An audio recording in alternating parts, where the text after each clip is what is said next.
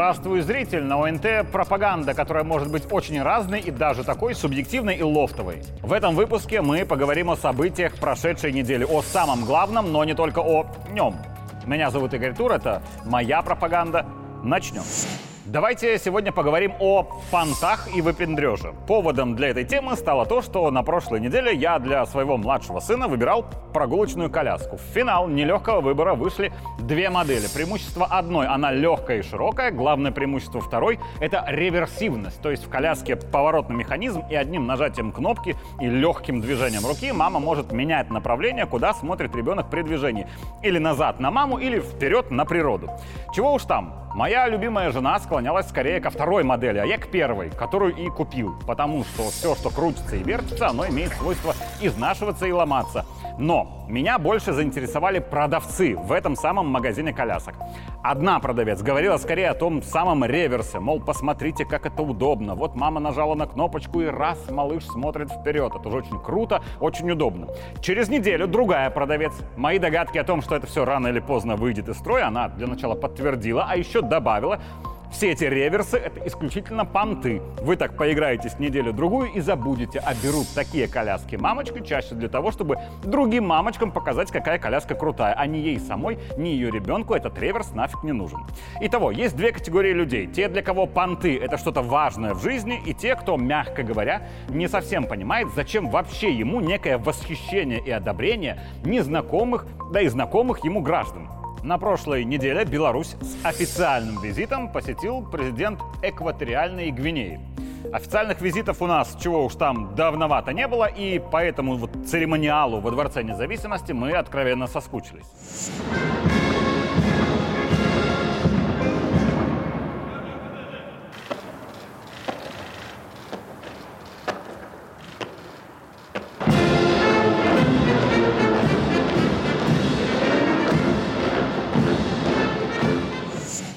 И вот теперь о понтах в политике. 99,9% аудитории до прошлой недели, мне кажется, толком не знали, где находится экваториальная Гвинея. Разве что очевидно, что где-то на экваторе и, скорее всего, в Африке. А о том, как зовут президента этой страны и как он выглядит, не знали практически все совершенно точно.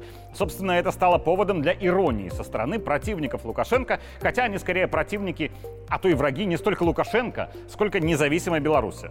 Кто-кто прилетел? Теодора, Абианг, Нгема, Басога. Что, все четверо? Прочел я на одном ресурсе такую несмешную шутку. Да, встреча с президентом Абиангом не относится для них к каким-то понтам. Для них нужный понт — это когда старичок в очках-авиаторах, шаркая и шамкая, выносит тебе печеньки, вызывая такой милый женский, но преступный политический восторг. Или понтово встретиться бы с каким-нибудь немецким гражданином, который в последние дни играется в пирата. Это что же понтово? Можно потом об этом написать красочный пост в Телеграме, который обязательно сильно залайкают. Или вот какой понтовый французский месье, такой весь утонченный, что даже немножечко и мадам, и часы у него дорогие, и костюм идеальный, и жена у него красавица, неписанная, и булки французские у него тоже хрустят восхитительно.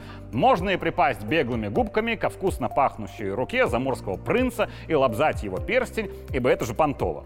А вот если посмотреть без этого ненужного адекватным и психологическим зрелым людям налета понтов, тут я придумал короткий политический анекдот от белоруса белорусам. Летят как-то в самолете американский президент, французский и канцлер Германии. Летят, да и пофиг. И настолько, что анекдот на этом закончен. А теперь к совершенно не понтовой и ранее мало кому известной экваториальной Гвинее, президент которой, надо бы всем запомнить, Теодора Абианг Нгема Мбасога. Есть стереотип, что в Африке в основном бананы, кокосы, апельсиновый рай. Частично верно. Важную роль в экономике экваториальной Гвинеи действительно играют сельское хозяйство и еще и рыболовство. А страна экспортирует какао, кофе, бананы и кокосы. Сельское хозяйство, если откровенно, там, как и почти везде в Африке, ну, так себе технологичное, так что Александр Лукашенко уже предложил помощь в его модернизации, поставляя и технику, и технологии, и специалистов. Для Беларуси это будет выгода на десятки миллионов долларов. Но прикол в том, что мало кому известно, экваториальная Гвинея, страна маленькая и по площади, и по населению, одно из самых богатых и стабильных стабильных государств Африки. На континенте она в топе по ВВП на душу населения. По итогам прошлого года это около 7 тысяч долларов. А пару лет назад, когда выросли на рынке цены на нефть, экваториальная Гвинея и вовсе была на первом месте по всей Африке по ВВП.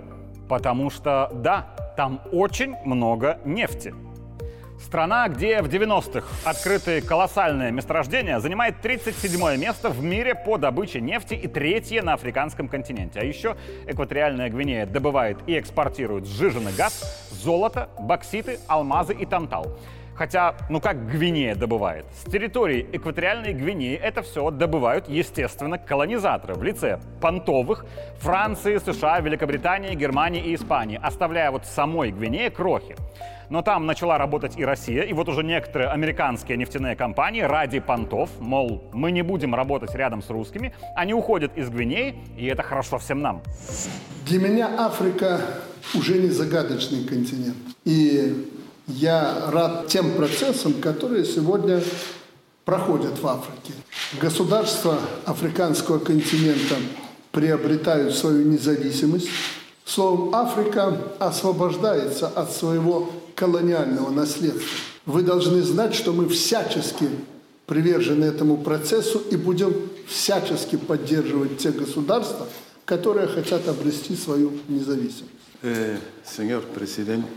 Мы помним, что именно СССР и постсоветские страны сыграли большую роль в освобождении африканского континента от колониальной зависимости. Но зачастую речь идет о номинальной независимости. Мы продолжаем оставаться жертвами неоколониализма. Если в Африке по сей день существует крайняя нищета, это говорит лишь о том, что колониалисты продолжают эксплуатировать африканские страны и буквально буквально высасывают все соки.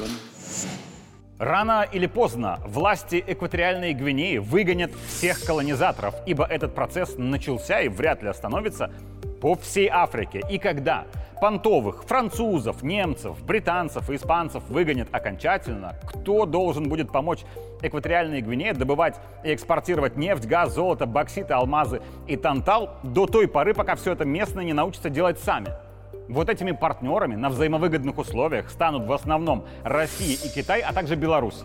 Потому что пока оппоненты Лукашенко десятилетиями занимались понтами, катаясь по Европе и ради хайпа целуя на крахмаленные ручки и попки западных политиков, сам Лукашенко шаг за шагом работал в Африке.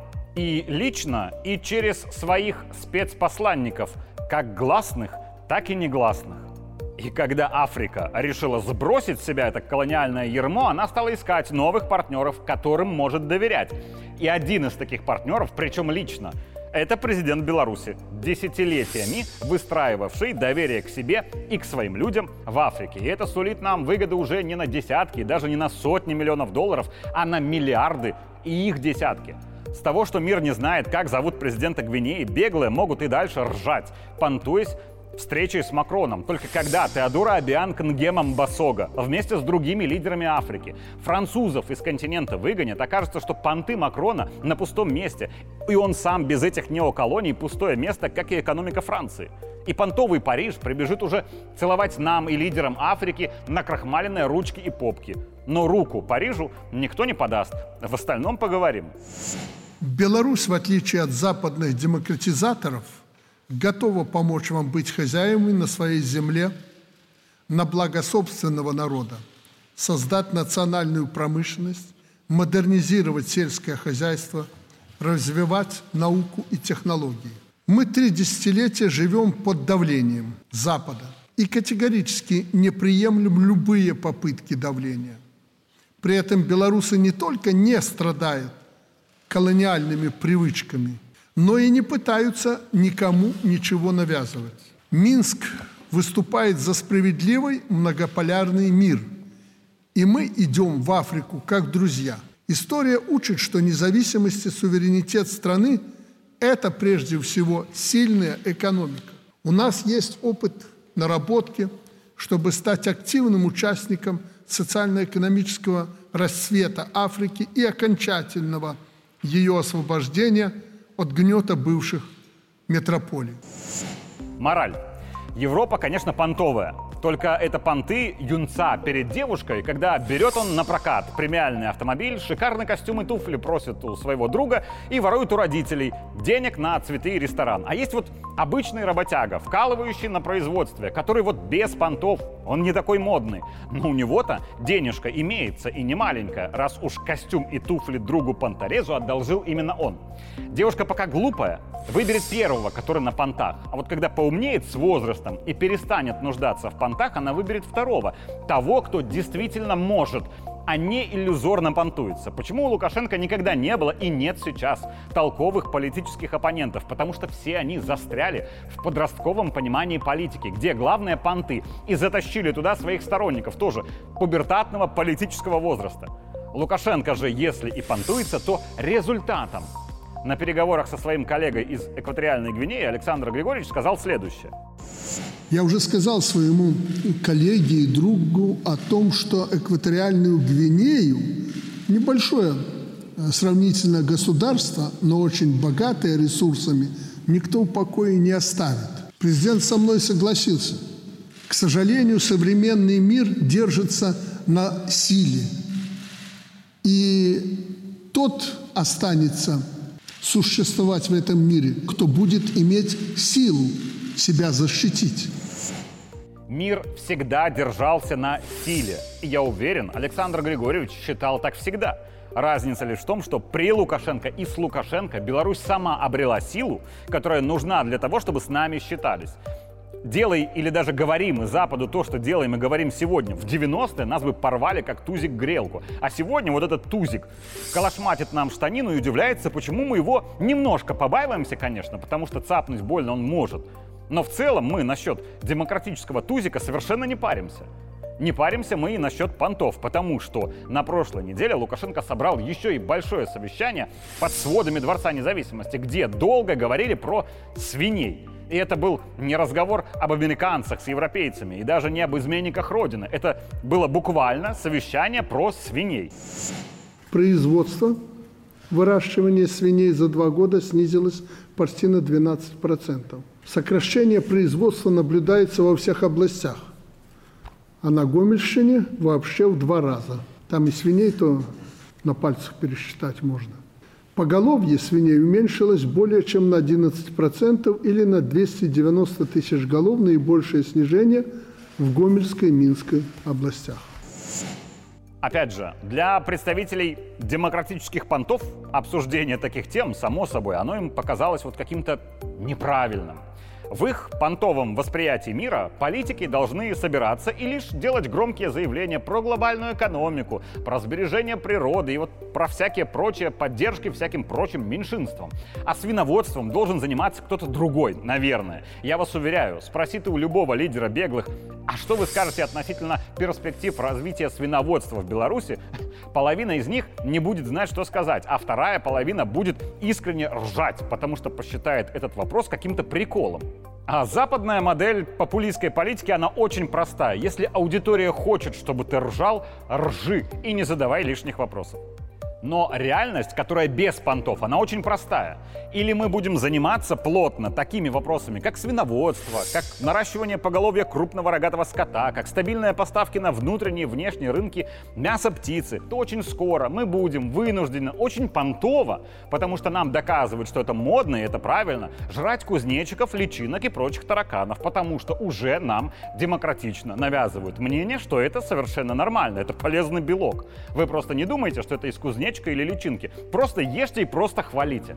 Сразу нам говорили, что вредно жарить мясо. И сейчас вроде как понятно, что претензии-то были скорее не к процессу жарки, а к самому мясу, которого всей планете уже не сильно хватает. Затем нас пытались приучить жрать траву, отказавшись от мяса, потому что так полезнее и здоровее, хотя почему-то дороже.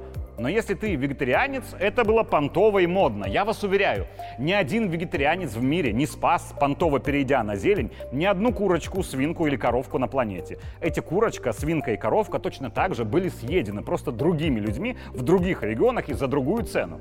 И люди, успешно продавшие миру концепцию вегетарианства, доедая свой говяжий стейк, медальоны из свинины или куриный гуляш, очень ржут над теми, кто давится сеном ради каких-то понтов. И для них они приготовили новое блюдо из кузнечиков, личинок и тараканов. Спустя годы нормальные ученые скажут, что все это было дуростью. Как уже нормальные ученые тут недавно сказали, что концепция «всем надо выпивать минимум 2 литра воды в день» была дурацкой, и люди зря силой впихивали в себя литры якобы для молодости тела и духа, потому что, о чудо, воды валом и в твердых продуктах питания. Но продавцы воды забыли вам рассказать, что даже в концепции 2 литра в день речь о всей жидкости, а не только о воде из бутылочки. А жидкости много в яблочке, в соленом огурчике, в арбузике и так далее. Я не говорю о том, что все западное — это понты на пустом месте. Нет. В чем-то наши западные пока еще не партнеры хороши, и не стыдно перенимать их опыт. Но голову-то выключать не надо. Мы перенимали опыт Скандинавии в свиноводстве, о чем вспомнил президент. В свое время в некоторых хозяйствах я поручал построить средних размеров 24 или 25 тысяч где-то голов комплекса. Мы их успешно построили, и они себя прекрасно показали. Учились в Западной Европе по-моему, здание или откуда мы привозили образцы, которые нам больше всего подошли. Что мешает дальше работать? Однако при таком халатном, безответственном отношении, несоблюдении элементарных норм, о которых я говорил выше, никакая модернизация нам не поможет. Я уверен, что где-то опыт Дании расценили как понты. Купили свиней у Дании, закупили корма, как в Дании, и построили комплексы, как советовали в Дании. Раздали интервью, рассказали соседям о том, как повторили модную понтовую технологию модной Дании. И сели себе в кресло в ожидании прорыва. И хваленая датская технология, не адаптированная к Беларуси, а всегда надо адаптировать, дала кое-где отрицательный результат. А на соседнем комплексе технология обычная, родом из Советского Союза. Там свиньям группу Абба не включают для настроения. И даже влажными тряпочками с ароматом альпийской свежести рыльца свинок не полируют. Но там без понтов выдают результат. Если спросить там у них, а какая у вас технология, наверное, многие не найдут, что сказать.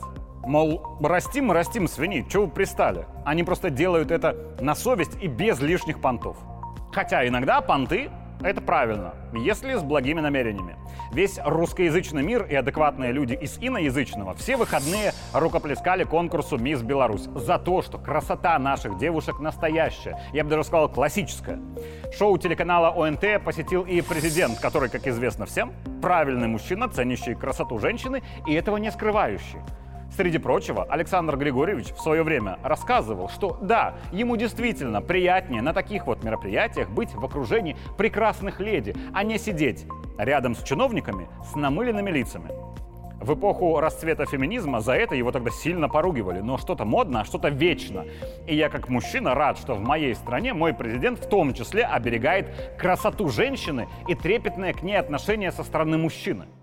Победила на шоу минчанка Элеонора Кочеловская. Еще раз триумфатора поздравляем.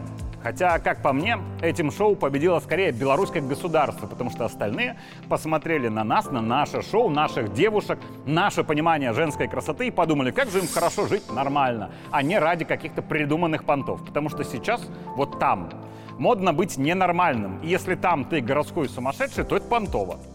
А мы предпочитаем так не понтоваться или понтоваться, но совершенно не так. Меня зовут Игорь Тур, это была моя пропаганда. Увидимся в следующий понедельник.